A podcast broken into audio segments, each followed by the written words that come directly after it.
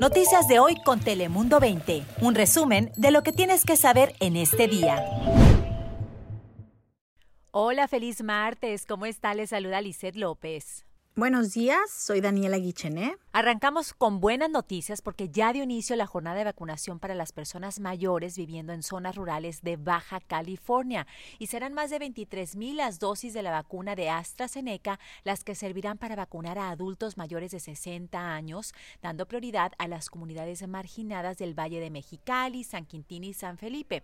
Así lo anunció el secretario de Salud, Alonso Pérez Rico, durante su transmisión oficial quien señaló pues que les darán prioridad a aquellas personas arriba de 60 años, de 70 y 80, que van a programar todas estas jornadas y que no se desesperen. Le dijo a la población que esperen su turno, pero que ya van a llegar a estas localidades. Además, agregó pues que el objetivo de este esquema, en conjunto con el gobierno nacional, es para cumplir pues un principal objetivo que es disminuir las muertes. Pérez Rico detalló que tentativamente habrá 45 puntos de vacunación en el estado de Baja California, que por cierto es estarán resguardados por el ejército.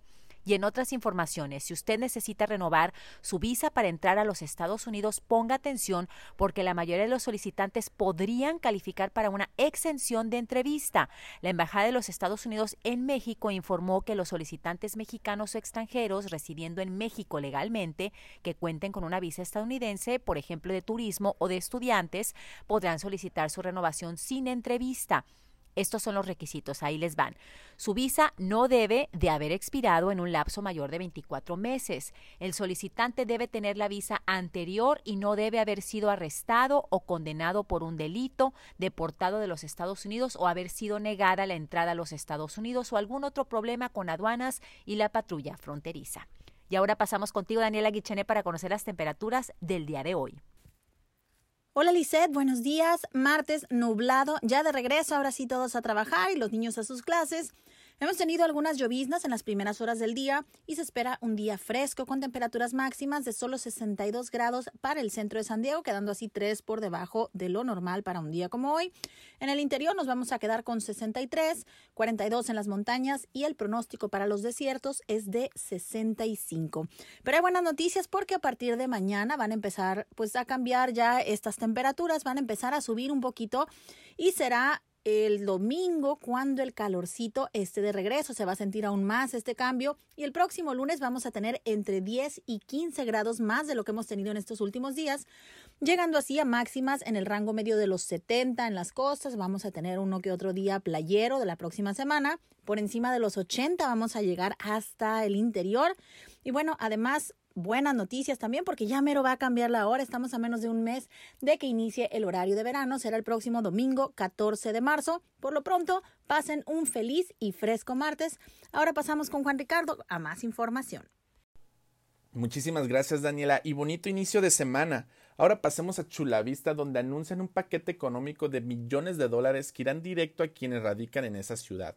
La alcaldesa de Chulavista y otros funcionarios anunciaron el lunes que viene en camino un paquete de asistencia económica para las familias de Chulavista que estén teniendo dificultades durante la pandemia, las cuales incluyen cubrir pagos atrasados de renta, recibos de agua, luz, gas, entre otros.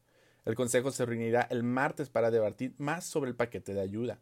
Para detalles de cómo calificar, visite nuestra página de telemundo20.com. Ahora vamos al tema de las escuelas y es que algunos estudiantes del condado de San Diego podrán regresar a clases presenciales antes de lo esperado.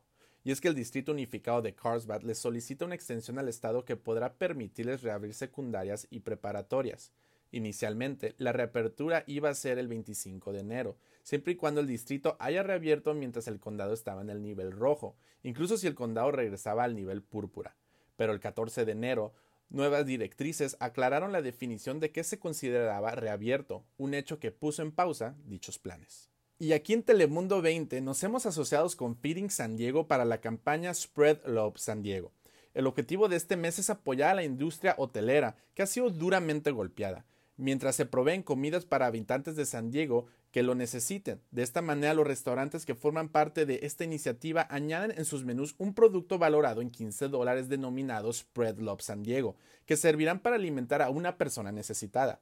Según datos de Feeding San Diego, 77 mil trabajadores de hoteles presentaron su solicitud de desempleo antes del segundo cheque de estímulo.